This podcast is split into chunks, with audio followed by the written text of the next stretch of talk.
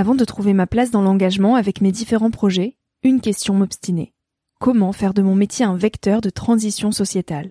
Comment avoir un impact et faire ma part au quotidien? Si vous écoutez Nouvel Oeil, vous vous posez certainement aussi ces questions-là.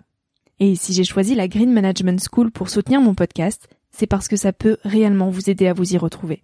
Se former au métier de la transition écologique, ce n'était pas si accessible il y a quelques années, mais ça l'est aujourd'hui.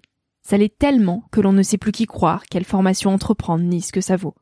Alors j'ai fait les recherches pour vous, et j'ai trouvé l'école que j'aurais tant aimé faire il y a quelques années, quand j'étais paumée.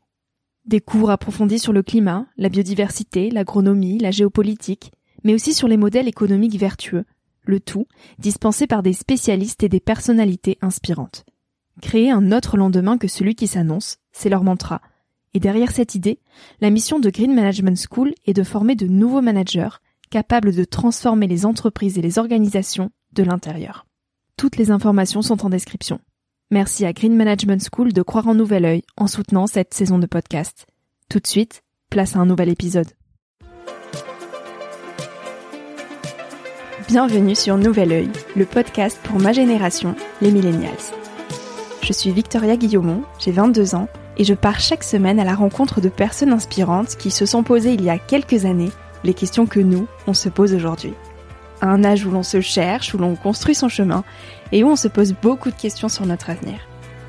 Alors j'espère qu'écouter le parcours et les conseils de ces personnes qui ont rêvé, osé et qui ont de jolis messages à nous transmettre t'aidera à avancer d'un pied plus sûr dans la vie. Si tu souhaites m'encourager dans cette aventure, n'hésite pas à laisser un petit avis sur iTunes ou sur Apple Podcast et en parler autour de toi. Tu peux aussi m'écrire sur le compte Instagram Nouvel Oeil et retrouver tous les épisodes sur le site www.nouveloeil-podcast.com.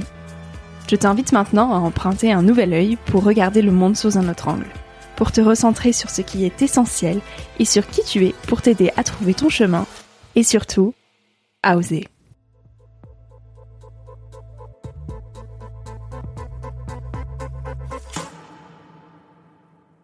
Aujourd'hui, on va se dire euh, telle personne fait ci, telle personne fait ça.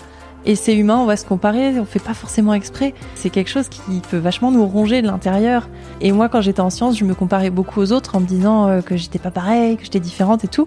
Et c'est ça qui m'a fait perdre le temps, en fait. Je crois que les rencontres sont une des choses les plus précieuses.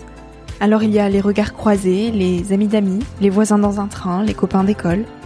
Et puis il y a les rencontres du hasard, posées sur notre route comme un fait exprès, comme une évidence. Ces rencontres que l'on a l'impression d'avoir déjà faites, de ces personnes que l'on connaît avant même de leur parler. Ces rencontres-là, elles sont rares, précieuses, et Diane en fait partie. Je l'ai rencontrée il y a trois semaines à Haussegor, et c'était comme une évidence de lui tendre mon micro aujourd'hui. Diane s'est longtemps sentie incomprise, habitée par ce fameux sentiment de ne pas se sentir à sa place, de se croire illégitime. Alors après quatre années d'études scientifiques, elle ose dire non pour se lancer dans la communication en suivant son intuition et ses rêves.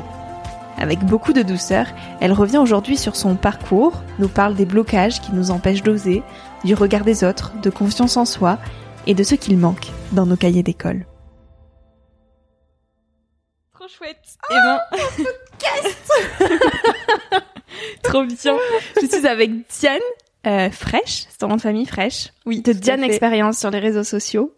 Et on va pas faire semblant, on se connaît quand même bien, même si ça fait pas longtemps qu'on se connaît et la rencontre est assez magique. Euh, du coup, plutôt que de commencer par te présenter, je vais te laisser présenter notre rencontre à toutes les deux, Diane. ah, c'est une très très belle idée ça.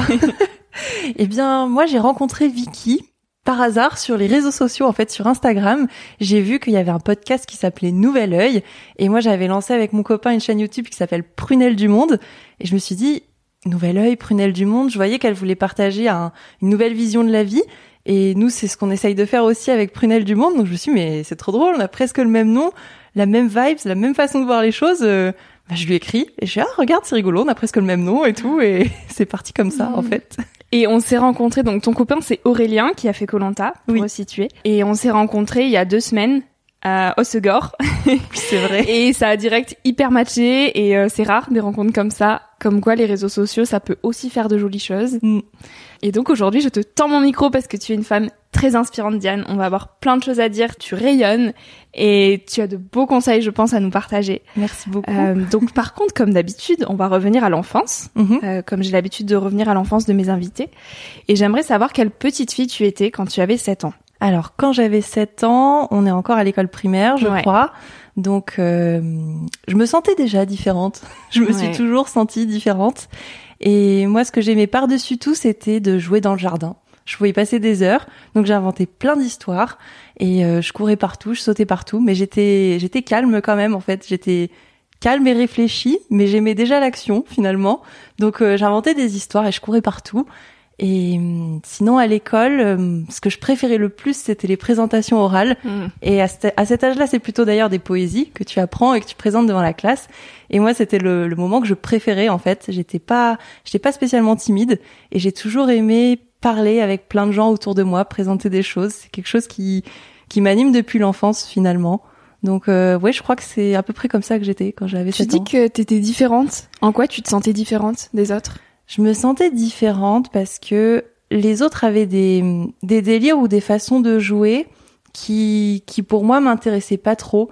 Et sans être dans le jugement, oui, je, je trouvais ça entre guillemets euh, pas pas stimulant ou intelligent et du coup je, je prenais pas forcément part à des jeux euh, que je trouvais entre guillemets un peu idiots. Bon, c'est un Mm. jugement de valeur dit comme ça, mais mais je me disais mais euh, pourquoi ils font ça? Je comprenais pas toujours et ouais, j'étais plus euh, un peu plus dans mon monde finalement. Tu vas nous parler un petit peu de ton parcours. Quelles études post-bac après tu as choisi de faire et pourquoi? Alors là, c'est vrai que ça a été un, un Oui. chemin qui a pas été tout droit, mais je pense que c'est pour le mieux. Après le bac, j'ai choisi la direction de la fac de sciences assez naturellement parce qu'en fait, euh, mes deux parents ont des doctorats scientifiques et je me suis dit que c'était euh, la voie la plus facile finalement parce que c'était ce que je connaissais un petit peu de, de mon environnement. Donc je me suis dit ok, euh, fac de sciences. Je voulais pas aller en prépa parce que euh, j'ai j'ai un esprit libre et pour moi c'était impossible de passer autant de temps à, à travailler et à être euh, finalement contenu dans quelque chose. Donc euh, fac de sciences et j'en ai j'y ai quand même fait quatre ans. Mais tous les ans, je me demandais quand même ce que je faisais là. Et euh, je me disais, ok, j'avance, je valide des années d'études, mais je sais que je suis pas passionnée par ça. Parce que très vite, euh, là, je me suis rendu compte aussi que ce qui m'animait, c'était pas les recherches scientifiques très poussées, mais c'était euh, les les présenter à l'oral. Donc, euh, ce qui arrangeait bien tous les autres scientifiques, parce que eux, ils aimaient pas du tout parler à l'oral. Donc, eux, ils voulaient vraiment chercher à fond dans les choses. Et c'était moi qui aimais vulgariser, présenter, tout ça. Après, il y a eu un élément assez euh, déclic qui a créé un grand déclic euh, dans ma ça. vie. En fait, quand j'étais en quatrième année de, de fac de sciences, j'étais en biologie moléculaire, biochimie, et j'avais pris une spécialisation bioinformatique. On va retenir ce mot-là, bioinformatique, parce que je m'étais dit, euh, c'est bien, c'est un métier qui est pas hyper connu, mais qui a de plus en plus d'importance. Il y a très peu de femmes aussi, donc si je choisis cette voie-là, j'arriverai à trouver un métier assez facilement, et je pourrais avoir une vie euh, tranquille, quoi, être euh, être bien payée, être sereine pour la suite. Je m'étais dit, j'ai très envie de réaliser mon stage de master 1 à l'étranger. Donc à ce moment-là, j'avais failli partir au Mexique, mais c'était dans une zone euh, assez chaude qui était à la frontière, et j'avais sinon la possibilité de partir sur l'île de la Réunion. Oui. Donc je me suis dit, euh, waouh, euh, l'île de la Réunion, c'est incroyable. Ouais. je me, je me voyais déjà comme, euh, comme dans les clips au soleil et tout. Je me suis dit, mais ça, va- rêver. ça va être incroyable. Je me suis dit, mais après euh, la journée de boulot, je vais aller sur la plage et tout, ça va être fou, vraiment. et, mais en fait, Juste une petite note, Diane dit autant de fois incroyable que moi dans une journée, je crois. Voilà. Vous comprenez pourquoi on s'entend bien. Ah oui, c'est vrai, oui. on s'émerveille pour les mêmes petites choses. On dit, regarde là, le soleil, il rentre dans la ciel, dans le. on se dit, regarde, le soleil, il est en train de rentrer dans la pièce. Ça fait un, un effet magnifique. Oui, c'est vrai. Voilà, on peut continuer. Et en fait, il s'est passé plusieurs choses. Euh, bon, bah, j'ai rencontré mon copain actuel Aurélien Mm. à ce moment-là. Donc déjà, euh, je me, je savais pas que je m'apprêtais à vivre une séparation de quelques mois. C'était pas pas déjà très évident. Mais surtout, c'est le quotidien là-bas qui, en fait, m'a. euh, C'était extrêmement dur. Ça a été l'expérience la plus dure de ma vie. Et quand je dis ça, on me dit, mais attends, tu rigoles, t'étais en train de faire un stage au soleil et tout, l'île de la Réunion, euh, t'exagères, quoi. mais j'étais dans une détresse émotionnelle que j'avais jamais connue parce que j'étais isolée de tout ce que j'aime. Donc euh, c'était déjà quelque chose euh, d'assez euh, d'assez dur émotionnellement. Et en fait, le plus dur, c'était d'enchaîner les journées dans le laboratoire où je travaillais, où je faisais mon stage, des journées où j'étais devant un PC, devant mon ordinateur, à faire du, du code et des trucs vraiment informatiques purs et durs, et d'avoir aucune interaction avec les autres c'était euh, c'était éreintant. Les, je regardais les heures passer sur mon ordinateur. J'essayais de me tenir à la tête parce que je tombais de fatigue et j'essayais de, mais je me disais, il faut pas que ça se voit. Donc j'essayais de, de dormir entre mes mains, mais c'était pas terrible, quoi. Et, et bref, je me suis dit, euh, ok, en fait, je peux pas faire ça. Je peux pas passer ma vie attendre les week-ends pour être bien et pour vivre ce dont j'ai envie de vivre. Je veux que mon métier au quotidien soit quelque chose qui me passionne et qui m'anime. Je peux pas me permettre d'attendre les week-ends pour vivre ma vie. C'est juste pas possible. Hmm. Parce qu'au début, je m'étais résignée, je m'étais dit ça, je m'étais dit, euh, ok, je j'ai un bon boulot, je travaille bien la semaine, comme ça, je pourrais kiffer mes week-ends et mes vacances. Mais euh, non, c'est pas assez, ça marche pas pour moi. En te disant, c'est ça la vie, il faut en baver la semaine. Euh, ouais, c'est ce que doit être le travail, d'être dur, etc. T'avais cette idée-là en tête? Ouais, un petit peu quand même, un petit peu, et de me dire que c'était important de d'avoir de gagner de temps par mois parce que euh, ça représente une réussite sociale aussi peut-être. Euh, j'avais ces idées-là et, je me suis dit c'est pas possible, ça ça casse ma liberté et ma liberté c'est quelque chose de tellement important que je peux pas m'étouffer comme ça. Ce n'est pas possible du tout. Donc à partir de ce moment-là, je me suis résignée et je me suis dit ok, faut que j'accepte de sauter dans le vide. Faut que j'accepte de dire que j'irai pas au bout de ces années d'études et que je sais pas encore ce que je vais faire, mais il faut absolument que j'accepte d'avoir le vide en dessous de moi pour trouver. Parce que j'avais continué les, les, années scientifiques en me disant que je trouverais un moment, mais euh, là c'était trop, je pouvais pas continuer. En rentrant de la Réunion, ce qui m'attendait, c'était une cinquième année d'études en bioinformatique mmh. encore, avec un stage encore plus long à réaliser. Et je me suis dit c'est pas possible. Donc euh, donc euh, j'ai annoncé à tout le monde que non, je ferai pas cette cinquième année d'études scientifiques que non, je continuerai pas, que oui, il manque qu'une année pour avoir le bac plus 5, mais que je ne la ferai pas, en fait. Combien de temps ça a duré ce moment d'introspection entre le, moment de ton stage où tu t'es dit non, c'est plus ce que je veux faire et le moment où tu t'es dit non, je le ferai, enfin j'arrête mes études et je l'annonce à mes proches? Euh, le stage, il a duré deux mois et demi, trois mois. Ouais. Donc euh, dès le début, c'était c'était compliqué. Hein. Et le dernier mois, c'était ça a été assez horrible. Donc on était au mois de, de juin quand j'ai quitté la Réunion après ce stage. Et donc il y a eu ce flottement pendant l'été où euh, j'ai travaillé de toute façon, euh, comme je bossais tous les étés euh, en tant qu'étudiante.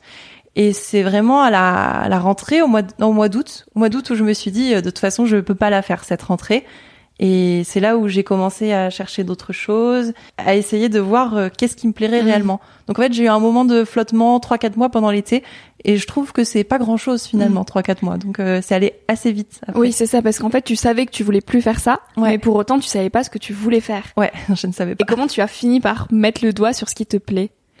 Avec euh, avec pas mal d'introspection. Ouais. En fait, j'ai beaucoup euh, googlisé ce que je mmh. cherchais en tapant des mots clés. Et je me disais, ok, j'aime beaucoup voyager, j'aime beaucoup l'étranger. Et au début, je pensais m'orienter vers des relations internationales. J'avais trouvé une école qui me paraissait vraiment bien. Je suis même allée passer des concours. J'ai acheté des bouquins de relations internationales. J'avais jamais fait ça. Et je m'étais dit, ok, je postule pour un master en relations internationales et tout. Et j'y suis allée. Et en fait, c'était assez terrible parce que euh, la directrice, elle me disait, euh, euh, non mais votre cas il est quand même particulier parce que vous avez fait que des sciences, donc en fait vous pourrez faire que ça de votre vie. Donc si vous faites des relations internationales, va falloir vous spécialiser en sciences et être extrêmement bonne dans votre domaine, sinon ça ne marchera jamais. Donc euh, vous avez vraiment euh, que cette solution là quoi. Les fameuses étiquettes et les cases. exactement. Donc euh, et puis surtout elle me disait ah il faut surtout faire notre super remise à niveau euh, qui va vous coûter très très cher au début mmh. d'année euh, bien sûr parce que sinon vous allez pas y arriver mademoiselle. Donc je lui ai dit au revoir madame. je me suis dit que ce serait pas du tout ça que j'allais faire. Et en continuant de réfléchir, j'ai essayé de trouver ce qu'il y avait en commun dans toutes mes expériences professionnelles depuis mes, mes 17 ans à peu près, enfin mes oui, 17 mmh. ans. Et en fait, je me suis rendu compte que c'était la communication. Mmh. Ce que j'aimais, c'était communiquer que c'était partagé. Donc je me suis dit, tiens, de la communication, c'est sûrement ce qui devrait me plaire et, et me faire vibrer. Et j'ai été me présenter à différentes écoles en disant, ok, j'ai fait des sciences, je veux faire de la com. Et en fait, quasi tout le monde m'a ressorti le mais qu'est-ce que vous faites là? Mais vous êtes un ovni, mais euh, vous pourrez jamais faire quelque chose de différent que des sciences. Vous en avez fait quatre ans. Et alors là, je me suis dit ah ouais quand même. Sauf une école qui m'a dit c'est génial ce que vous avez fait. On va vous aider à valoriser votre parcours et on vous prend directement en cinquième année d'études parce que bah, on va pas vous faire recommencer non plus le BAVA. Vous avez vos quatre années d'études, ça vaut quelque chose. Nous, on vous fait pas perdre de temps et on vous prend en cinquième année. Et je me suis sentie écoutée et valorisée. Une école qui valorise la différence. oui, c'est vrai, c'est vrai. Et je sais que tu vas bien me poser une question souvent parce que toi aussi tu fais euh, des interviews sur YouTube. Tu vas me poser cette question de la différence. Qu'est-ce que c'est la différence? Alors je te la pose à toi. Qu'est-ce que c'est que la différence pour toi? Qu'est-ce que c'est la différence? Le premier mot qui me vient, c'est richesse. Pour moi, la différence, c'est une très très grande richesse et c'est ce qui va permettre des discussions entre entre plusieurs personnes qui ne se connaissent pas du tout c'est leur différence qui va finalement pouvoir les rassembler. Quand on a fait des interviews euh, avec mon copain l'été dernier, on est allé voir des personnes qui faisaient les choses différemment. Donc euh, une coiffeuse qui faisait des coupes énergétiques, mmh. donc euh, une coiffeuse qui est pas du tout comme on a l'habitude de connaître. Donc elle a une très très très belle différence. Ou alors c'était aussi quelqu'un, une jeune femme qui cultive ses fleurs chez elle et qui se nourrit comme ça, donc c'est se nourrir différemment. Mmh. Donc, euh, donc ces différences, on les a vues comme une énorme richesse, et nous, on est allé les voir ces femmes pour les interviewer. Et justement, cette différence a créé un véritable enrichissement. Et pour moi, c'est c'est vraiment ça, c'est de la beauté et de l'enrichissement en fait. Pour euh, revenir sur la fin de ton parcours, enfin la fin, la suite. donc à la fin de ton master, qu'est-ce qui se passe pour toi? Ah oui. Maintenant que tu es dans la communication et que tu aimes ce que tu fais, quelles sont tes expériences, tes premières expériences dans la communication? Alors c'est assez drôle parce que même en communication, je me sentais encore différente. Je me sentais encore comme un ovni parce que j'avais donc mes quatre ans de sciences et j'étais avec des personnes qui avaient fait de l'économie, du droit et quand on se présentait dans la classe, on demandait quel parcours vous avez fait avant, qu'est-ce que vous voulez faire après et, euh, et moi on me regardait, euh, il y avait encore des ricanements. Bon, ça me passait un petit peu au-dessus parce que ça va quoi, on s'en fiche un peu. Et je me disais quel est le rêve que j'avais vraiment quand j'étais petite? Et mhm. c'était très relié à la télévision au fait d'être euh, présentatrice web TV et pareil, toujours de présenter les choses et de parler en public. Et je me suis dit, euh, ok, donc en fait pour mon stage de communication, faut que j'aille à, la télévision. Ouais, je me suis dit, je suis à Paris, donc je suis au bon endroit, donc il faut que je que j'arrive à trouver un stage euh, chez TF1, France Télévisions, M6, peu importe, faut que j'aille dans la télé, quoi. Et c'est ce que j'ai fait.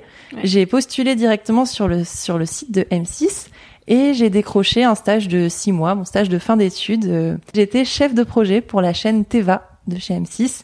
Et c'est après que ça s'est gâté. Oui. en quoi ça s'est gâté? Dis-nous tout. eh bien, donc j'avais fait mes mes six mois euh, où c'était vraiment génial parce que c'était la thématique du féminin et ça m'animait beaucoup. Et après, j'ai continué chez M6, mais dans une autre branche. Et là, je me suis retrouvée avec une équipe euh, totalement différente. Très concrètement, j'étais entourée de plein de mecs et on était quand même dans le cliché du mec qui croit tout savoir sur tout. Et c'est vrai que c'était pas du tout la même expérience, pas du tout la même ambiance. Ce côté féminin m'a cruellement manqué et il y avait beaucoup moins de sens dans ce que je faisais au quotidien. Mm.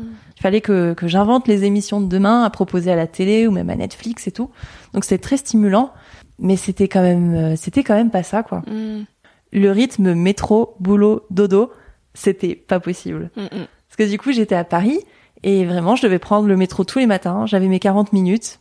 J'avais ma journée à faire. Je rentrais le soir, il était bah 20h, 21h. Et puis c'est tout en fait. Et j'en revenais finalement au constat qu'il fallait encore attendre le week-end pour kiffer sa vie. et donc combien d'années tu as laissé filer comme ça? Deux. Deux, ok. Et au bout de ces deux ans, du coup, tu te lances à nouveau dans l'inconnu et tu crées euh, la fameuse chaîne YouTube Prunelle du Monde avec Aurélien. Oui et tu te lances dans, dans l'entrepreneuriat, dans le freelance et dans ce que tu fais aujourd'hui. Euh, Est-ce que tu peux nous parler un petit peu de, de ton quotidien aujourd'hui, de quoi tu vis, quelles sont tes différentes missions et comment tu, tu arrives à concilier un petit peu tous tes projets? Parce que tu, tu es sur plein de bords à la fois finalement. Oui, c'est vrai. c'est vrai. L'aventure, ça a commencé, euh, Prunelle du Monde avec mon copain, ça a commencé quand on était encore à Paris. Donc je conciliais un petit peu mm. tout en même temps, mais j'avais pas le temps de m'y consacrer pleinement et j'étais trop fatiguée le soir et c'était vraiment intense. Euh, donc une fois que j'ai quitté Paris, je me suis dit c'est super, on peut vraiment le faire à plein temps. Donc avec Prunelle du Monde, on crée des vidéos sur YouTube qui sont en lien avec euh, l'écologie, le développement durable et aussi le bien-être. Et en fait, on était tous les deux sur cette chaîne avec euh, mon amoureux. Et je me suis rendu compte assez récemment que j'avais très envie d'avoir aussi ma propre chaîne à moi pour justement plus développer les sujets féminins et aller encore plus loin dans le bien-être, dans la réflexion et dans le partage. Donc euh, j'ai créé aussi ma chaîne qui s'appelle Diane Expérience et j'aime énormément parler des expériences justement dessus parce que je trouve que c'est ce qui enrichit le plus le quotidien. Fait de vivre des expériences mais surtout de savoir en tirer des leçons, en tirer le positif et comprendre pourquoi ça nous est arrivé. Mm. Donc c'est c'est ce que je défends sur ma chaîne. Et sinon, à côté de ça, oui, il y a pas mal de choses euh, parce qu'effectivement, avec mon copain, on intervient dans les collèges aussi mm. pour parler d'écologie de conscience citoyenne. Et là, tout récemment, je vais me mettre aussi à intervenir euh, auprès des jeunes femmes de troisième qui euh, découvrent ce que c'est euh, leur corps, qui découvrent ce que c'est les règles, la sexualité. Et donc ma mission, c'est de venir leur parler pour leur dire, vous savez, vous pouvez voir les choses différemment, justement.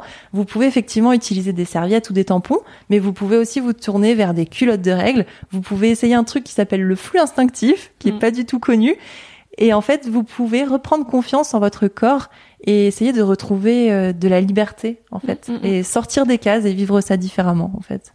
Et tu fais aussi des chroniques. Donc finalement, ce qui est assez fou, c'est que tu touches à plein de choses différentes que tu n'avais pas spécialement prévues, en fait. Et les opportunités, elles viennent à toi parce que tu es dans ton élément. Et, et c'est fou, c'est hyper inspirant. Euh, donc on est bien revenu sur ton parcours, Diane. Ouais. C'est à peu près presque tout de toi. ouais, là, pas mal, ouais. Et donc maintenant, si tu devais donner un conseil à Diane quand elle euh, réfléchissait à son orientation, qu'est-ce que tu lui dirais? Waouh Avec le recul que tu peux avoir aujourd'hui. Ouais, j'aime beaucoup cette question. j'aime beaucoup la poser également. euh... Ben, c'est assez compliqué parce qu'il y a des fois où je me dis, si j'avais commencé plus tôt en communication, qu'est-ce qui serait passé? Hmm. Si j'étais allée direct dans une école de journalisme, qu'est-ce qui serait passé? Donc, je pense que je lui dirais de finalement euh, ne pas attendre et ne pas perdre trop de temps pour vraiment savoir ce qu'elle veut. Après ces années que j'ai passées, c'est des années, euh, c'était comme ça et ça devait être comme ça. Donc j'en suis très contente, j'en suis très fière. Ça m'a appris énormément de choses. Euh, les sciences, ça, apprend beaucoup de rigueur, beaucoup de, de raisonnement, qui c'est hyper intéressant et ça me sert aujourd'hui. Mais je lui dirais que que la vie est courte finalement mmh. et de de pas attendre, de pas attendre pour se poser les bonnes questions et d'essayer, même si elle sait pas ce qui va se passer, que même si c'est le vide et c'est l'inconnu, faut qu'elle ait confiance, parce que au début peut-être qu'elle l'avait pas parce qu'elle était toute jeune, mais de de pas hésiter en fait, de pas perdre de temps à hésiter. Mm, mm. Ouais. Et alors comment on se les pose ces bonnes questions? Et tu nous parlais aussi tout à l'heure d'introspection. Comment on introspecte finalement? Parce que parfois on sait pas trop. Euh, enfin c'est des, des, grands mots qui font même un peu peur. Ouais, c'est clair. Mais, mais quand on n'a pas une petite main euh, tendue pour nous aider à le faire, on, on se sent un peu diminué. Toi, mhm. quelles, euh, quelles actions t'as mis en place pour te poser les bonnes questions et pour entamer cette introspection? Alors, je dirais que j'ai la chance d'être très très bien entourée par ma maman et c'est elle qui m'a vraiment le plus aidée parce que c'est quelqu'un qui est, qui est thérapeute depuis 30 ans, qui est très tourné vers le développement personnel, vers l'accueil des émotions. Donc ce que j'ai fait, c'est que j'ai d'abord accepté, en fait, j'ai accepté de pas savoir, j'ai accepté de lâcher prise, j'ai accepté mes émotions, pour permettre l'introspection. L'acceptation, c'est déjà la première étape. Et puis après, j'en ai parlé. Et j'en ai parlé beaucoup avec elle. J'en ai parlé aussi avec euh, Aurélien, mon copain. Et je me suis laissé le temps. Parce qu'en fait, euh, le temps, c'est hyper précieux. Et je pense que c'est vraiment ce qui nous aide à répondre à toutes nos questions finalement. Parce qu'il y a un jour où tu vas pas savoir, tu vas passer une semaine où tu vas pas savoir. Et puis subitement, tu vas faire une rencontre. Et c'est là que tu vas être euh, beaucoup plus aiguillé sur ce que tu veux faire. Donc, euh, donc l'introspection, ouais, déjà de l'acceptation, et ensuite se laisser du temps et en parler avec des personnes qui sont bienveillantes et qui peuvent nous aider sur notre chemin en mmh. fait. Mmh, mmh. Et mine de rien, je me suis mis à faire des recherches sur internet et c'est aussi quelque chose qui m'aide quand je sais plus trop où j'en suis ou quoi. Euh, là, je m'étais mis à chercher des écoles, à chercher des mots clés et, et j'essayais de j'essayais de laisser parler mon intuition le plus possible. Nickel. Tu nous as parlé d'émotions là à plusieurs reprises et quand on a 20 ans, on a souvent l'impression qu'on n'est pas assez, que les autres sont mieux, et on essaie de hmm. faire un peu copier-coller de ce qui euh, serait le, le prétendu euh, modèle parfait. Euh, comment on peut gérer l'intelligence émotionnelle à un âge où on se cherche? Ah, c'est une superbe question ça aussi. J'aime beaucoup. On n'en parle pas assez de l'intelligence émotionnelle. Dans ces cas-là, je, je recommande des lectures, je pense, des lectures inspirantes, et en fait d'ouvrir le plus possible son esprit. Donc par des lectures, par des vidéos. Je trouve qu'il y a quand même des choses très très riches aujourd'hui sur, euh, ne serait-ce que sur YouTube ou euh, ou sur d'autres plateformes, euh, d'ouvrir son esprit un maximum, à de découvrir plein de choses, de découvrir plein de témoignages. Et c'est comme ça, je pense qu'on peut gagner en en intelligence émotionnelle parce qu'on est plus auto-centré et on se rend compte qu'il y a plein de personnes autour de nous qui vivent beaucoup de choses que des fois c'est très très dur comparé à ce qu'on vit nous. Du coup, ça permet aussi de rationaliser, de prendre du recul. Et oui, je pense que il faut réussir à sortir de sa coquille pour voir ce que les autres vivent et ne pas être dans la comparaison, mais être dans l'inspiration et de se dire euh, waouh, cette personne-là a fait ça, ça ça m'inspire, ça me donne des ailes, peut-être que je peux voir les choses différemment. Donc ouvrir son regard grâce au contact avec les autres en fait. Mmh, mmh, mmh. Et pour toi, quels sont euh, les blocages qui nous empêchent d'oser? La comparaison surtout, je pense. Parce que justement, on va se dire euh, bah, beaucoup avec les réseaux sociaux. Avant, c'était moins le cas, mais aujourd'hui, on va se dire euh, telle personne fait ci, telle personne fait ça. Et c'est humain, on va se comparer, on fait pas forcément exprès, mais c'est quelque chose qui, qui peut vachement nous ronger de l'intérieur. Et, et moi, quand j'étais en sciences, je me comparais beaucoup aux autres en me disant euh, que j'étais pas pareil, que j'étais différente et tout. Et c'est ça qui m'a fait perdre le temps, en fait. Parce que autant il faut être ouvert aux autres pour s'ouvrir l'esprit, autant le fait de s'introspecter, j'ai envie de dire justement, et de regarder en soi qui on est vraiment et de pas se comparer aux autres, ça c'est ouais, ça c'est une clé. Je sais pas si ça répond à ta question, mais oui, très bien. Ouais. Toi aussi, tu as des petites baisses de morale de temps en temps, comme tout le monde. Euh, il faut le dire parce que notamment avec les réseaux sociaux, on peut vite croire que tout le monde va toujours bien. Ouais, c'est clair. Alors que c'est faux. On a tous mm. nos, nos hauts et nos bas. Comment on garde ou on reprend confiance en soi quand justement on a ce sentiment que rien ne va autour de nous et que tout ce qu'on fait c'est nul mmh. Ouais. Je pense qu'il faut s'entourer de personnes bienveillantes et reconnaître dans notre entourage s'il y a des personnes qui sont toxiques et qui croient pas en nous. C'est des fois très très dur parce que ça peut être ses propres parents, ça peut être son petit copain, ça peut être des personnes très très proches. Mais ce qu'il faut vraiment, c'est réussir à se libérer des liens toxiques quand ça va pas, et, et mettre et trouver des personnes qui sont un maximum bienveillantes envers soi. Et sinon, ce que moi, ce que j'aime faire quand vraiment je comprends plus rien, hmm. vraiment, euh, ça peut être d'écrire pour extérioriser, mais j'aime aussi me rappeler que pour moi, le, le, destin, il est à la fois pas du tout tracé, mais déjà tellement bien orchestré. Oui. C'est-à-dire que je me, je me dis, mais en fait, je suis une, une petite fourmi dans quelque chose de d'immense et qu'en fait le la vie c'est pertinemment où je suis et où me mettre pour euh, réaliser ce que j'ai besoin de réaliser dans ce monde-là en fait. Et je me dis si je suis aujourd'hui à cet instant, c'est OK, c'est comme ça. Ça veut pas dire que ça sera la même chose demain et et je prends du recul, je prends beaucoup de recul et je me dis que oui, je fais je fais partie de quelque chose de plus grand et, ce que j'aime aussi beaucoup dans ces cas-là, quand je suis un peu désespérée, c'est de tirer des cartes et tirer des oracles. Mm, mm. Parce qu'en fait, ça fait du bien, tout simplement. Qu'on y croit ou qu'on n'y croit pas, c'est généralement là où on va retrouver des mots bienveillants et où on va se rendre compte que on souffle un coup et on se dit ok ça va passer en fait c'est pas grave ça va passer pour ceux qui connaissent pas les, cartes oracles c'est un, jeu de cartes mm. euh, où en fait on peut poser une question donc euh, à on peut l'appeler comme on veut à l'univers quand on a un doute ou, ou un problème particulier dans notre vie. Et donc on pose cette question et on tire une carte et en fait cette carte nous dit quelque chose et nous donne euh, une bribe de réponse. Après on en fait ce qu'on veut, hein, mais euh, voilà pour ceux qui connaissent pas. Euh. Qu'est-ce que tu aimerais qu'on apporte à l'éducation des jeunes aujourd'hui? Qu'est-ce qui manque finalement dans nos cahiers d'école? Oh oui, oui. Alors, on commence par quoi Petit 1. Euh, petit 1. Bon alors, c'est vrai que je suis très sensible à la cause des femmes, mm. au fait euh, qu'elles puissent se sentir bien dans leur corps, qu'elles soient pas dans la comparaison et qu'elles se sentent fortes telles qu'elles sont. Et je trouve que justement, de ne pas du tout de clé aux jeunes filles, et c'est pour ça que que je suis très heureuse de pouvoir intervenir dans les collèges pour ça. Je trouve qu'on manque de de cours de confiance en soi peut-être en mmh, fait hein. et, et, spécialement pour les femmes de leur expliquer euh, tout ce qui se passe dans leur corps de leur donner des clés de leur expliquer. Mais c'est normal en fait qu'avant vos mmh. règles vous vous sentiez pas bien. Mmh. ça s'appelle le syndrome prémenstruel. Et en fait vous allez avoir des émotions super contradictoires et vous allez vous sentir mais la, la pire euh, la pire bouse du monde. Et en fait le lendemain vous allez avoir vos règles. Et en fait c'est tout à fait normal. Donc j'aimerais qu'on apprenne aux jeunes filles qu'elles vont avoir un tout le long de leur vie, elles vont avoir des émotions cycliques, qu'elles vont être rythmées par des hormones, mais que c'est pas grave du tout, et que leurs règles c'est naturel, qu'elles n'ont pas besoin de le cacher, et qu'en fait elles peuvent juste euh, assumer pleinement qui elles sont, et que les formes aussi qu'elles commencent à avoir c'est quelque chose de tout à fait naturel, et qu'il faut certainement pas écouter toutes les critiques qu'elles peuvent avoir, qu'il faut simplement qu'elles se sentent euh, fortes et bien dans ce qu'elles sont, parce qu'elles sont différentes des hommes, et c'est ça qui est très bien. Et en fait, l'égalité, c'est c'est bien mais on n'est pas égal et c'est normal en fait. On va être différent dans plein de choses. Mm. et c'est cool que la différence des femmes puisse apporter aux hommes et que la différence des hommes puisse apporter aux femmes en mm. fait. Donc déjà ça ça serait super.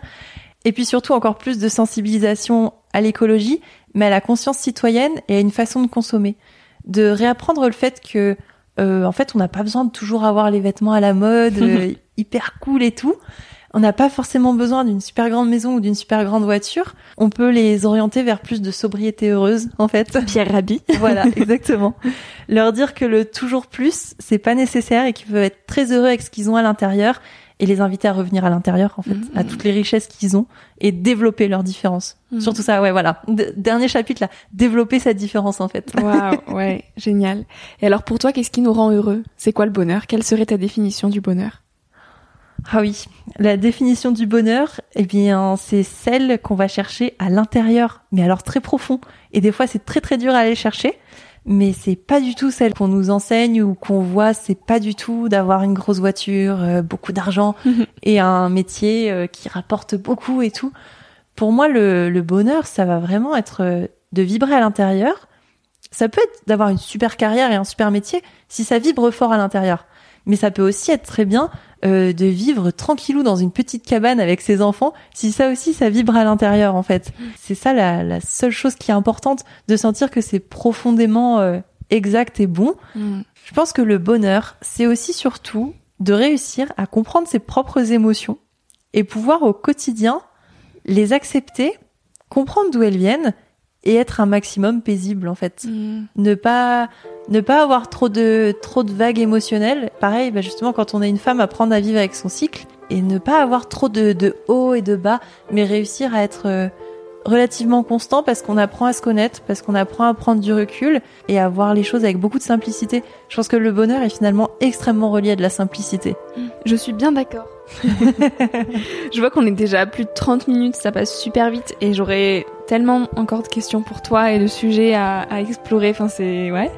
Hum, je vais quand même te poser la dernière question, la fameuse. Quel conseil tu voudrais donner aux jeunes d'aujourd'hui? Tu nous as déjà donné plein de conseils, mais en une phrase, qu'est-ce que tu voudrais dire aux jeunes?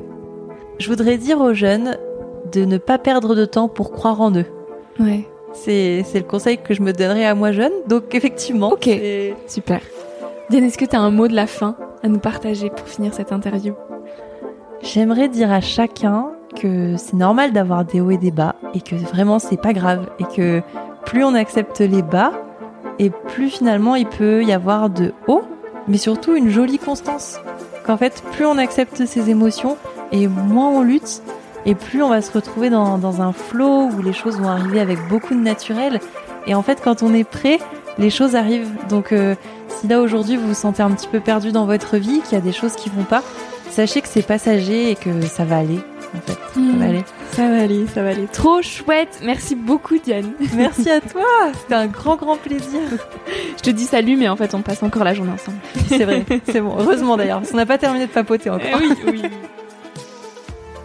Merci à toi d'avoir écouté l'épisode jusqu'ici. J'espère que ce moment t'a inspiré, questionné ou fait rêver d'une manière ou d'une autre.